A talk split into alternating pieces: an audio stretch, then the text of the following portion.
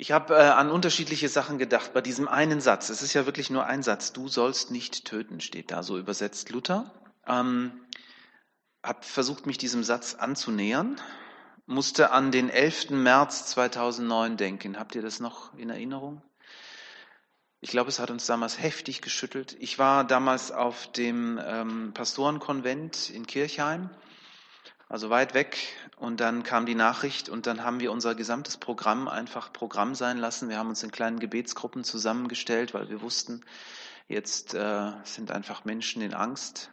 Damals äh, dieser Attentäter dort, der Amok lief in Winnenden und äh, Mitschüler und Lehrer tötete. Und ähm, damals, als wir die Nachricht bekamen, da war der auch noch auf freiem Fuß. Also niemand wusste, wie viele Waffen er noch hat und was er noch alles anstellt. Und ich weiß noch in den Tagen danach, wie uns das geschüttelt hat, auch in den, in den Gemeinden, weil ähm, mich ruft ein Kollege an und sagt, du, ich wollte eigentlich über den und den Text predigen, aber das passt jetzt überhaupt nicht mehr. Die Menschen sind aufgewühlt, was predigst du denn? Und so. Also es hat uns total bewegt. Ähm, und dieses Entsetzen. Wie kann man nur so etwas tun? Wie kann man nur? Und dann dieser Kontrast. Ich mache, mal euch jetzt mal ein anderes Bild dieses Entsetzen auf der einen Seite und diese Betroffenheit und dann, dass wir erleben, dass in diesem unserem Lande jedes Jahr mehr als 250.000 ungeborene Kinder im Mutterleib sterben müssen. Und das ist ja nur die, äh, die, die bekannten Zahlen, da ist ja die Dunkelziffer noch gar nicht mit drin. Was machen wir damit? Ich habe den Eindruck, da stehen wir so hilflos davor und, und nehmen das, wenn überhaupt, einfach nur noch zur Kenntnis. Das ist so krass. Ich muss mich hier an die eigene Nase fassen, merke ich. Ich merke diese Zahlen, die sind einfach so groß, so abstrakt, dass sie mich auch gar nicht mehr zum Handeln motivieren, dass ich einfach nur das so wahrnehme, ja. Zu groß ist das Verbrechen, als dass man noch über jedes einzelne Schicksal trauern könnte, hat jemand gesagt. Und jemand anders hat gesagt, wir leben in einer Kultur des Todes. Gruselig ist das. In keinem anderen Jahrhundert sind so viele Menschen gewaltsam ums Leben gekommen wie im 20. Jahrhundert. Dabei war auch die Sehnsucht nach Frieden noch nie so groß wie heute. Auch das muss man sagen. Frieden schaffen ohne Waffen war der Slogan einer ganzen Generation. Eine Utopie, wie wir heute sagen. Aber das andere merken wir ja auch, dass Frieden schaffen mit Waffen irgendwie auch nicht funktionieren will. Wir kriegen das immer wieder schmerzlich mit in Afghanistan, in Mali, im Irak. Und trotz unglaublich vieler Appelle an die Menschlichkeit, trotz intensiver Friedensbemühungen, trotz Menschendeklarationen und der engagierten Arbeit von Amnesty International, seit kein wird auf dieser Welt weiterhin getötet. Und auf diesem finsteren, brutalen Hintergrund hat Gott das sechste Gebot gegeben. Du sollst nicht töten. Er hat es wie einen starken, unerschütterlichen Pflock in unser menschliches Leben aufgestellt. In starkem Kontrast zu diesem Gebot stehen dann aber auch gleich andere Gebote, die wir ebenfalls im Alten Testament wahrnehmen. Da wird dann zum Beispiel geboten, dass äh, Gesetzesübertreter hinzurichten sind. Also was ist mit, du sollst nicht töten? Ne? Ehebrecher wurden gesteinigt beispielsweise. Dann äh, finden wir das Gebot, dass ähm, das in, in Josua beschrieben wird, dass die feindlichen Völker im Namen Jahwes auszurotten sind. Wie gehen wir denn damit um? Ist das nicht ein Widerspruch? Bei all den Fragen, die hier entstehen und die auch äh, an, an, dieser Stelle jetzt auch nicht von mir beantwortet werden können, weil sie viel zu kompliziert sind, finde ich, wir wollen ja bei unserem Thema bleiben, vielleicht dann deswegen ein andermal dazu. Aber es ist wichtig, wenn wir genauer hinsehen, was hier steht im äh, hebräischen Text, du sollst nicht töten, so wie wir das immer übersetzen, dann wird deutlich, dass es drei wesentliche Bereiche gibt, die überhaupt nichts mit diesem Begriff zu tun haben. Krieg, ist grundsätzlich im Alten Testament nicht verboten, so merkwürdig das für uns humanistisch geprägte Menschen ist. Die Todesstrafe wird im Alten Testament nicht abgeschafft. Und, äh, und das ist ja jetzt gerade auch in aller Munde, das Thema Vegetarismus oder Veganismus lässt sich auch mit diesem Gebot nicht wirklich begründen. Warum nicht? Das hebräische Wort Rasa, das hier steht, entspricht nicht den üblichen Worten, die für das Töten beispielsweise eines Gegners im Kampf gebraucht werden oder für eine Hinrichtung. Und auch das Jagen und Töten von Tieren wird mit anderen Worten im Alten Testament beschrieben. Da gibt es andere Begriffe, so dass wir gut tun, ähm, zu sagen, lieber Martin Luther, du hast diesen Satz falsch übersetzt. Hier steht eigentlich, du sollst nicht morden. Und das macht einen ganz anderen Kontext auf. Deswegen werde ich mich jetzt auch darauf konzentrieren, was hier steht und nicht ähm, auf das, was zum Teil natürlich auch daraus in unserer Gesellschaft entstanden ist oder gemacht worden ist. Wobei ich auch deutlich sagen will, dass ich gegen die Todesstrafe bin und gegen Krieg. Und ich finde, wir sollten uns auch Gedanken machen, wie wir in einer anderen Weise mit der Kreatur umgehen können, mit den Tieren, die wir essen und wie, ja, wie wir sie behandeln. Aber das ist, wie gesagt, ein anderes Thema. Hier geht es um das gemeinschaftswidrige, rechtswidrige und eigenmächtige Töten von Menschen. Mord. Um das an einem Beispiel deutlich zu machen, König David übertrat das sechste Gebot, du sollst nicht töten, nicht als er unzählige, wahrscheinlich Hunderte von Menschen im Krieg getötet hat. Er übertrat es da nicht. Er übertrat es aber an der Stelle, wo er, und das tat er ja noch nicht einmal selbst, dafür sorgte, dass Uriah in der Schlacht fiel, damit er an seine Frau Bathseba herankommen konnte. Das war Mord. Da hat er das Gesetz übertreten. Das Alte Testament untersagt übrigens auch fahrlässigen Mord. Ja, also man merkt, dass die, diese Gedanken sind alle schon da. Die haben wir nicht erfunden. Die hat der Humanismus nicht erfunden. Eine interessante Stelle, 5. Mose 22, Vers 8, da wird der Israelit angewiesen, dass er bitte ein Geländer am Dach seines Hauses anbringen soll. Warum? Die Menschen in Palästina, vor allem in der heißen Jahreszeit, haben auf dem Dach übernachtet. Und wenn da kein Geländer war, konnte man im Schlaf runterstürzen. Und um das zu verhindern, musste dieses Geländer gebaut werden. Aber, und das halten wir nochmal fest, das sechste Gebot untersagt nicht das Töten als solches. Das mag uns nicht gefallen, mir gefällt es nicht. Ich fände es auch schön, wenn das da nochmal anders und deutlicher stände, aber darum geht es hier nicht. Diese Feststellung müssen wir zunächst einmal machen. Der Pazifismus lässt sich mit diesem Gebot allein nicht begründen. Interessant ist auch, finde ich, dass die Bibel da sehr realistisch ist. Die Ächtung von Landminen, ist gut und richtig, finde ich.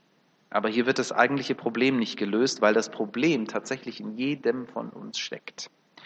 Jesus bringt das so knallhart auf den Punkt seinen ähm, Menschen, also seinen Genossen gegenüber und er sagt, ihr habt den Teufel zum Vater, denn ihr tut mit Vorliebe die Dinge, die er tut. Er ist der Mörder von Anfang an. Also wir, wir haben das alles in uns drin stecken, nicht nur das Gute, sondern auch das Böse. Jesus spricht hier von der Macht der Sünde, unter der wir seit dem Fall Adams stehen. Der Bruch mit Gott hat uns in die Beziehungslosigkeit geführt. Und der Verlust der Ehrfurcht vor dem Schöpfer hat dahin geführt, dass wir auch immer mehr die Ehrfurcht verlieren vor dem Nächsten, vor dem Geschöpf. Aber, und das ist die gute Nachricht, Gott überlässt diese fluchbeladene Welt nicht dem Bösen. Er kommt zu uns, betritt in Jesus Christus die vom Verfall und Tod bedrohte Erde und gibt sein Leben für uns. Wir haben es gerade in den Liedern auch noch einmal so gefeiert. Sein Tod am Kreuz bringt uns Vergebung, Erlösung und ist gleichzeitig das Zeichen dafür, dass die neue Welt Gottes angebrochen ist die Welt, in der Gerechtigkeit wohnt, in der es keine Sünde und dann auch keinen Tod mehr geben wird. Als Christen leben wir mit der Hoffnung auf den Anbruch dieser neuen Welt, die an ganz vielen Stellen in der Bibel verheißen wird. Und diese Worte von Jesus, die wollen wir ernst nehmen, die wollen wir uns einprägen, die wollen wir versuchen zu leben. Er hat gesagt, das Reich Gottes ist angebrochen. Das heißt, wir leben bereits in diesem anbrechenden neuen Reich Gottes. Es breitet sich aus in dieser Welt.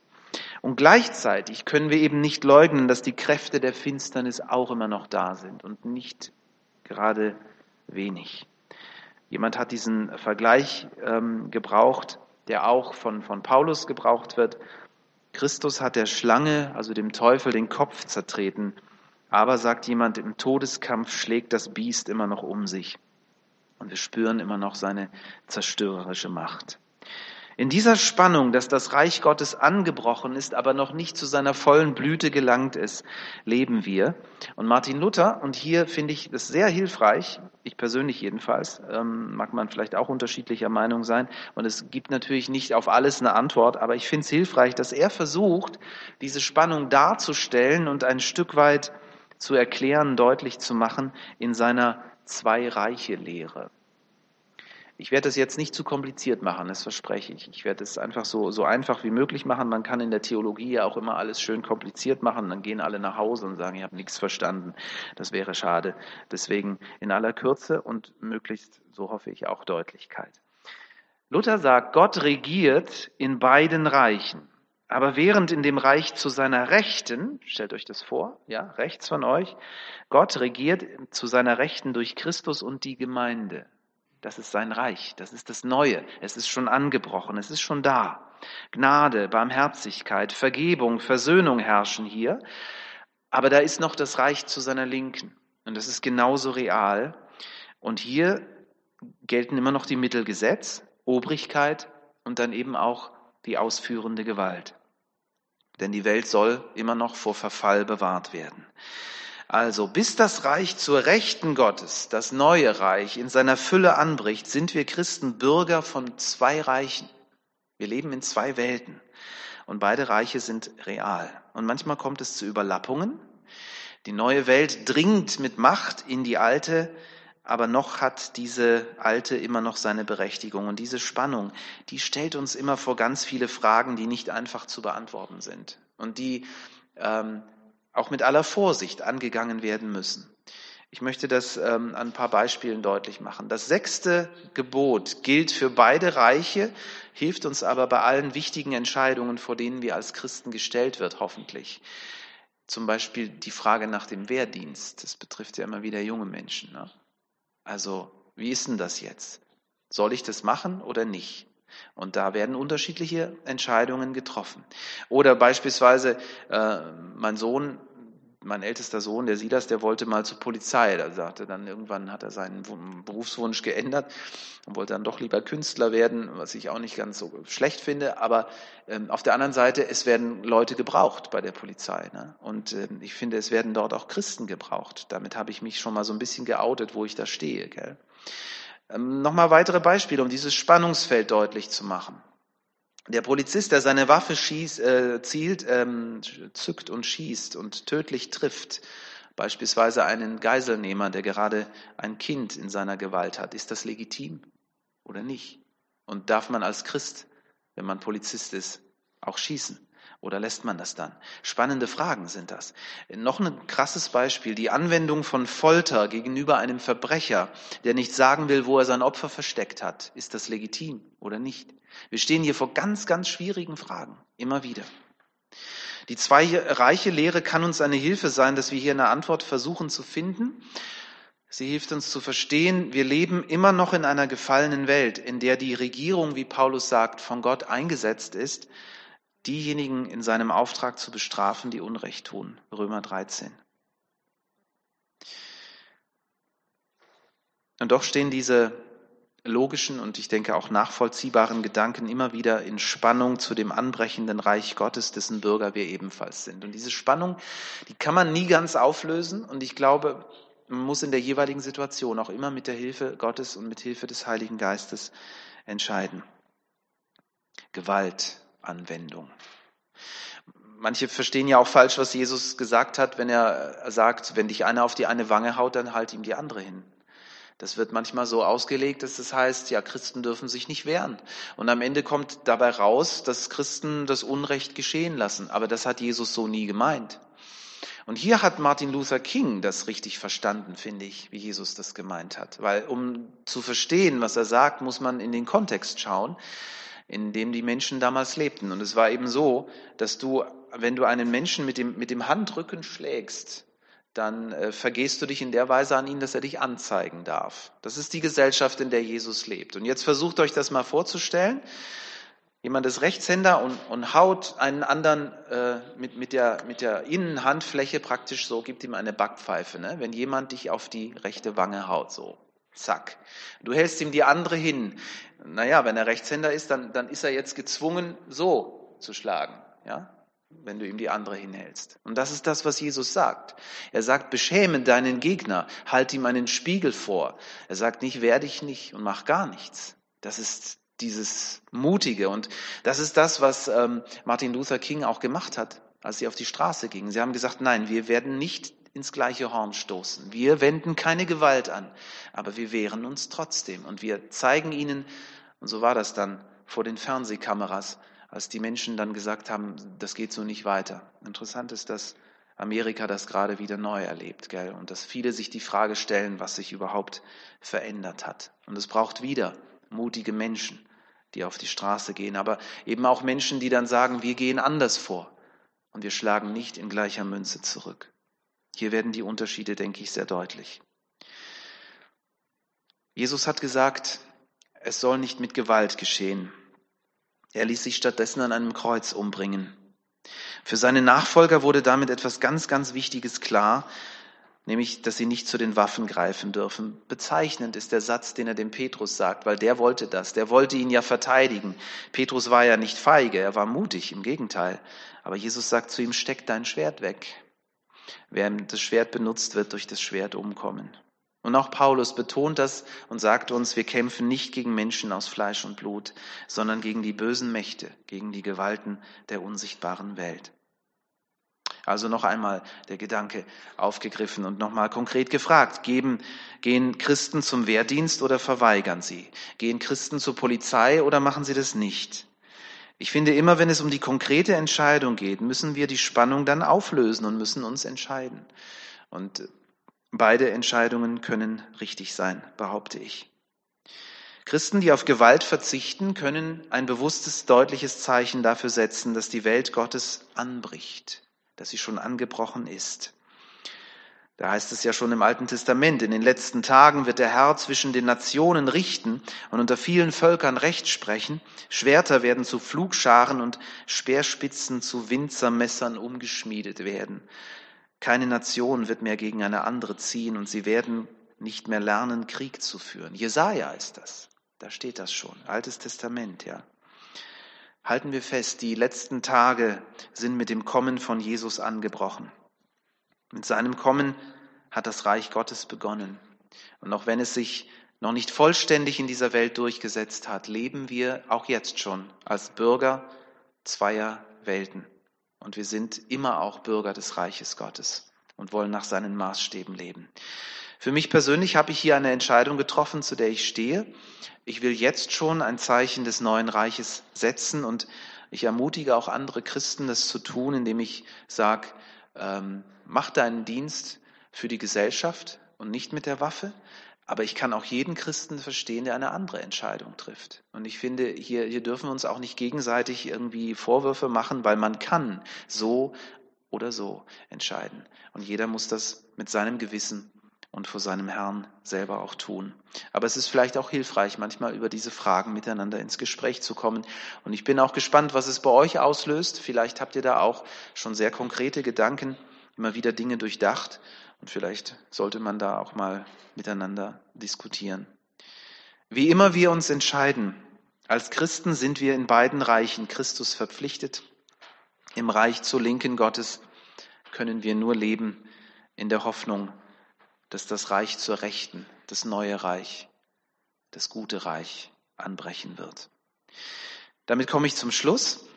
Du sollst nicht töten. Gottes gutes Gebot erinnert uns an den Wert des Lebens und daran, dass wir uns für seinen Schutz einsetzen sollen. Und das schließt den Verzicht auf Gewalt ein, sei es physisch oder auch psychisch. Und es fordert uns heraus, in einer Kultur des Todes Stellung zu beziehen gegen das Morden Unschuldiger. Gott gebe uns Weisheit, aber auch Mut, als Bürger beider Reiche zu leben, so wie es in dem Lied heißt. Und es greift diesen Gedanken auf. Ich glaube, ähm, die, die Älteren von euch kennen das. In, der, in die Zeitenwende, also da, da haben wir das, ne? da, da ändert sich schon was, aber es ist noch nicht ganz da. In die Zeitenwende hast du uns gestellt. Hier sind Herz und Hände für die neue Welt. Gott segne uns beim Nachdenken über sein Wort. Amen.